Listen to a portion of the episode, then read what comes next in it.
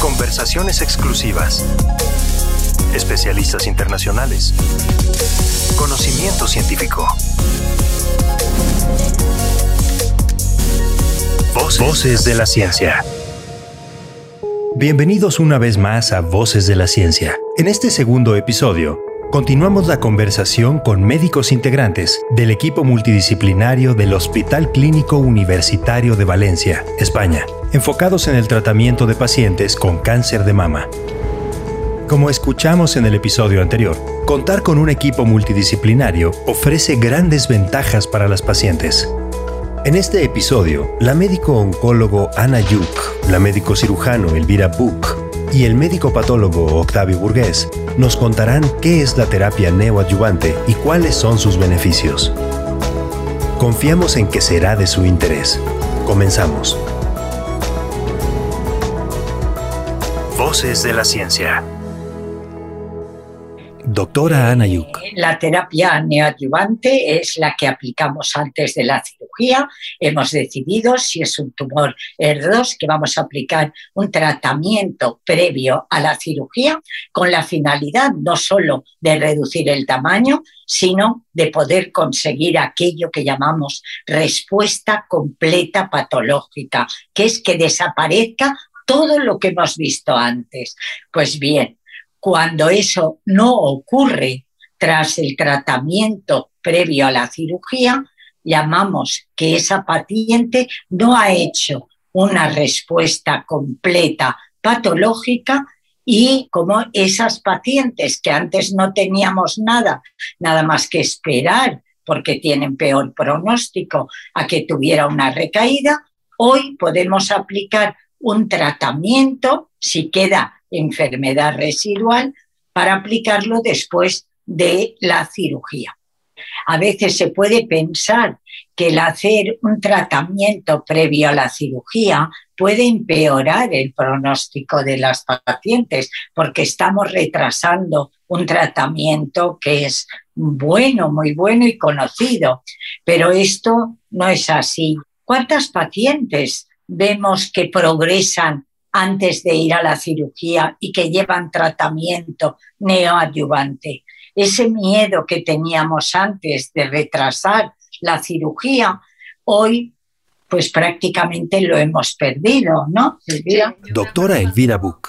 Yo era residente, ¿no? Empezamos con la neoadyuvancia, que era uno de los temas conflictivos, ¿no? Es que retrasamos tantos meses la cirugía, qué es lo que va a curar el tratamiento local y tal.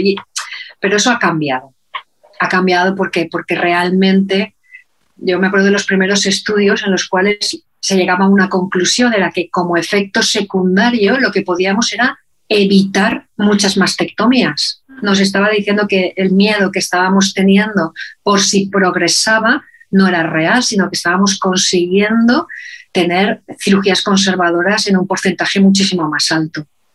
De forma que cuando cambió todo esto de las clasificaciones tumorales, pues ahí tuvimos otro cambio de, los tipos de cirugía, pero vamos, que estamos educados en la neoadyuvancia y yo creo que es muy útil y que quirúrgicamente puede favorecer a disminuir ese porcentaje de mastectomías. Doctor Octavio Burgués. Más allá, de la ventaja quirúrgica, que es obvia y conocida, y especialmente en el caso de los tumores eh, ER2 positivos, también nos ha aportado nuevas luces sobre la propia biología de, estos tumores.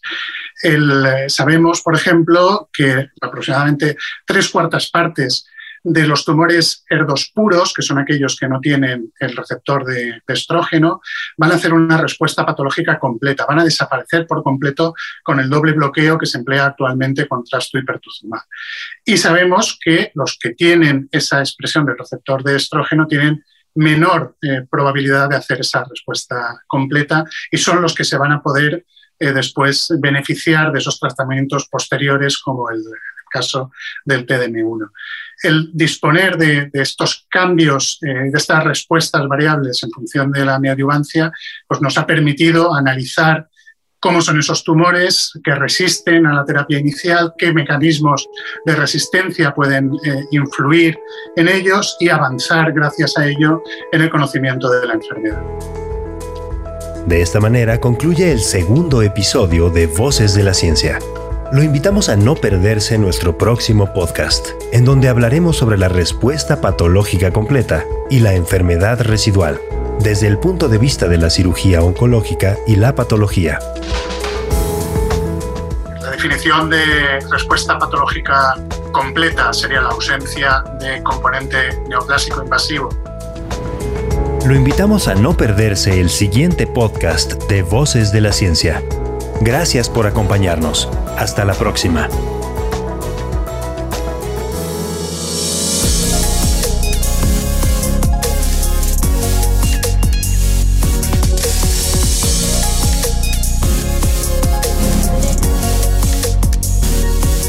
Voces de la Ciencia.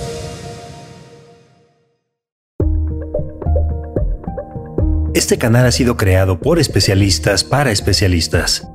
Su contenido científico tiene la intención de generar valor para los profesionales de la salud. Si también lo consideras valioso, compártelo.